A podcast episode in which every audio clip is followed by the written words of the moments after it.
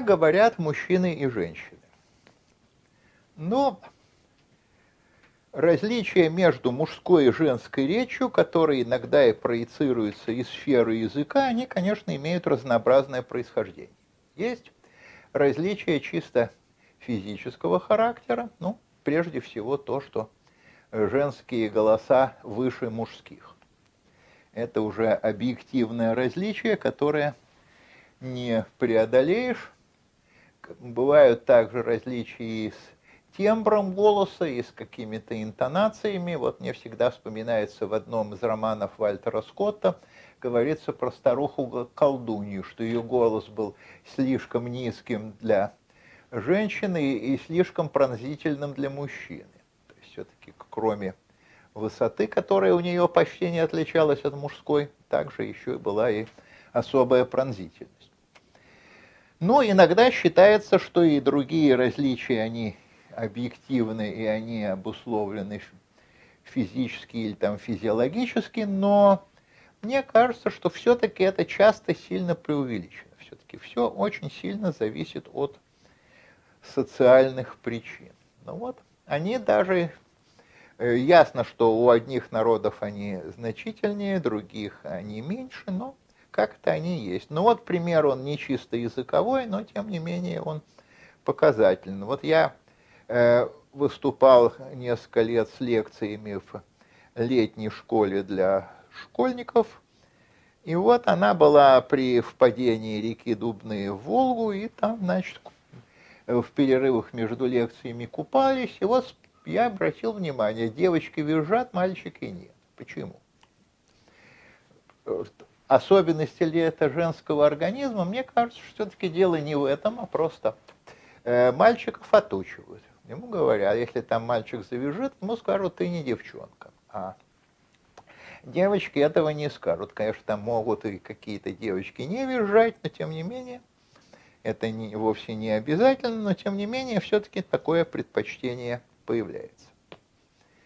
И у разных народов в связи с разным положением женщин, ну, не буду сейчас говорить про матриархат, который реально нигде не зафиксирован, собственно, скорее некоторый конструкт ученых, этнологов, а э, в патриархальное общество примеры его мы имеем в большом количестве. И, конечно, неравноправное положение женщин так или иначе сказывалось. Ну, мне всегда вспоминаются слова одного старика-горца, который, значит, встретил там где-то в горах на Кавказе группу туристов из нескольких мужчин и одной девушки и спросил, а зачем вы бабу берете?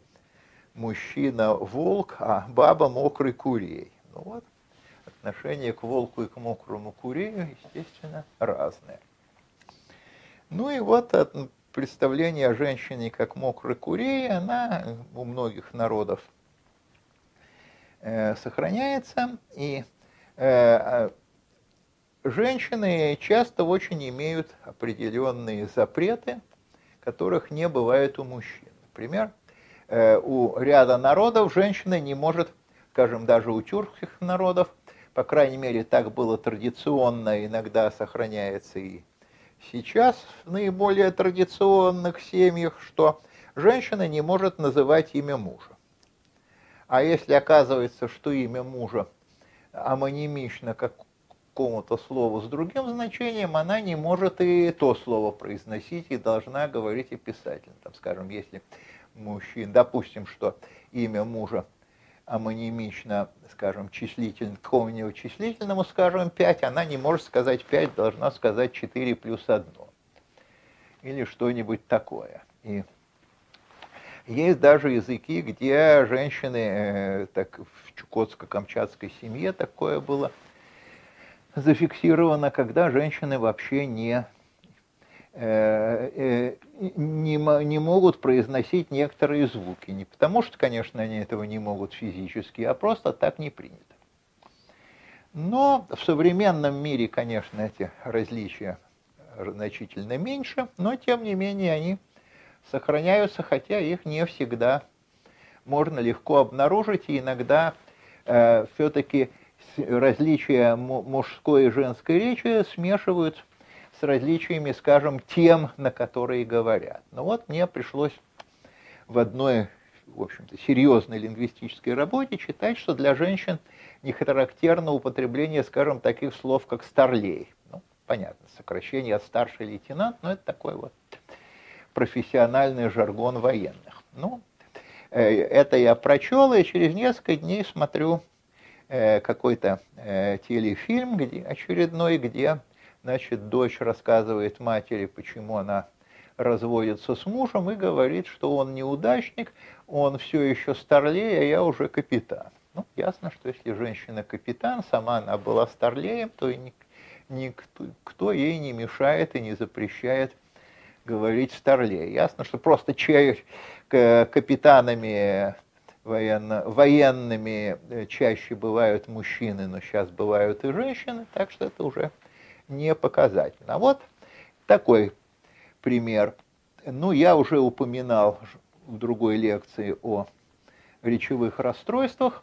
И вот э, пришлось мне прочесть описание одного речевого расстройства, когда очень сильно уже э, весь речевой механизм был э, у человека нарушен, причем пол его не был указан, и осталось там где-то всего лишь полтора десятка слов. Но все равно именно слов, хотя иногда тут вот как раз бывает, что какие-то устойчивые словосочетания могут сливаться в одно слово. Надо тоже оговорить. И вот среди этих э, единиц было «ой, девочки».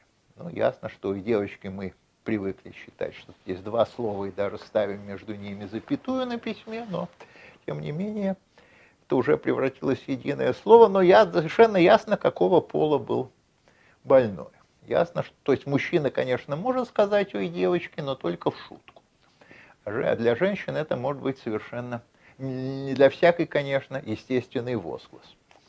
Но для русского языка все это все-таки сравнительно э, редкие явления, и их надо, что называется, выискивать.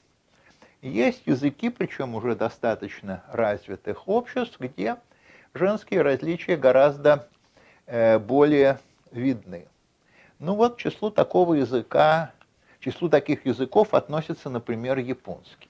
Что вот, э, казалось бы, Япония страна уже вполне развитая, что там, ну, женщины там уже 47 -го года официально имеют равные права с мужчинами, но, как всегда, в таких случаях, конечно, равные права – это далеко не то же самое, что реальное равенство.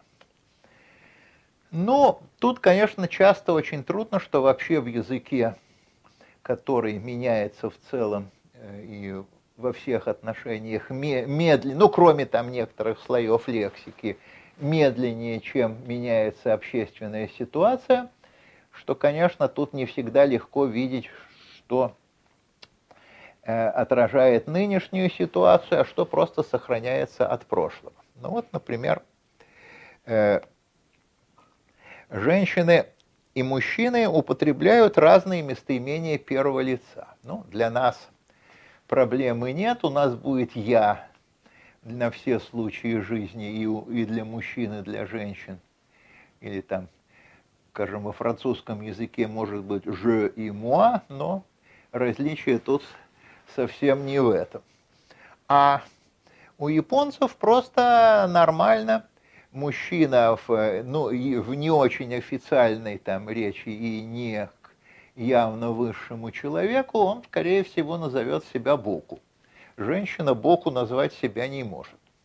Это абсолютно исключено. Женщина должна назвать себя, скорее всего, ватачи, ну, по муж, э, так может, в принципе, сказать и мужчина, но мужчина все-таки так обычно говорит только каким-то каким высшим собеседником.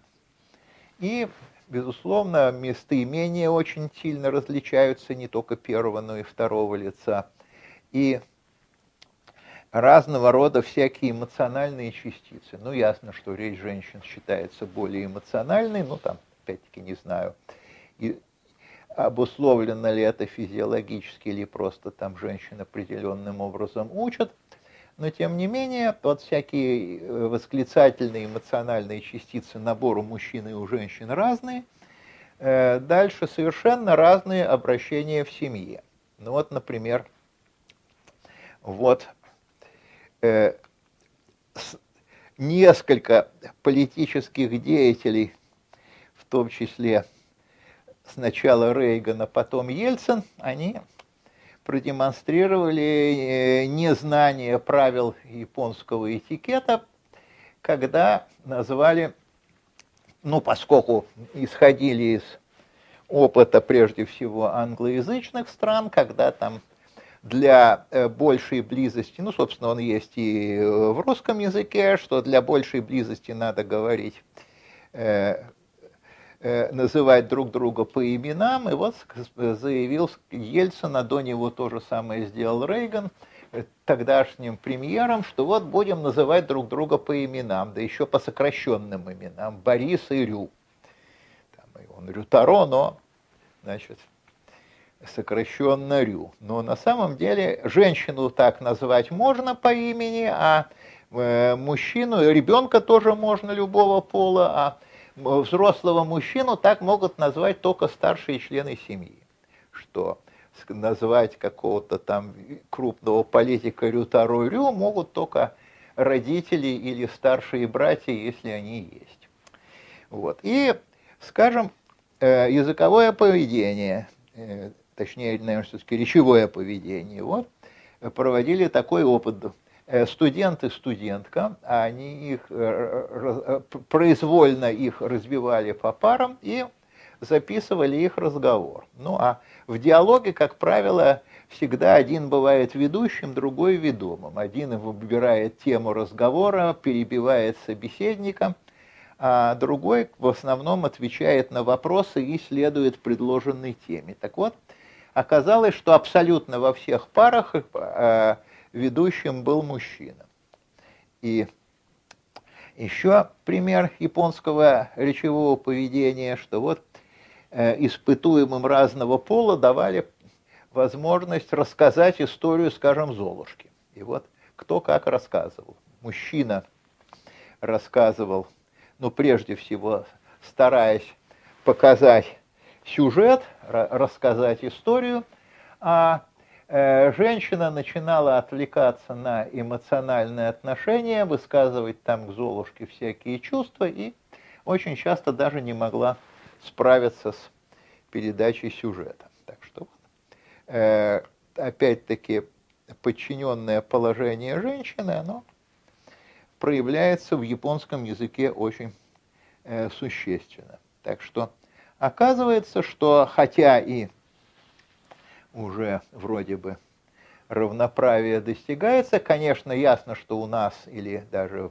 и, и у нас, и где-нибудь в Америке тут э, различий меньше, чем в Японии, но тем не менее все-таки это достаточно еще распространено, и это надо учитывать, потому что, как правило, когда учат какой-то чужой язык, в том числе и японский, то, то больше ориентируется на мужской его вариант. И даже оказывается, что женщина, выучившая какой-то там язык, будет в той или иной степени говорить слишком по-мужски.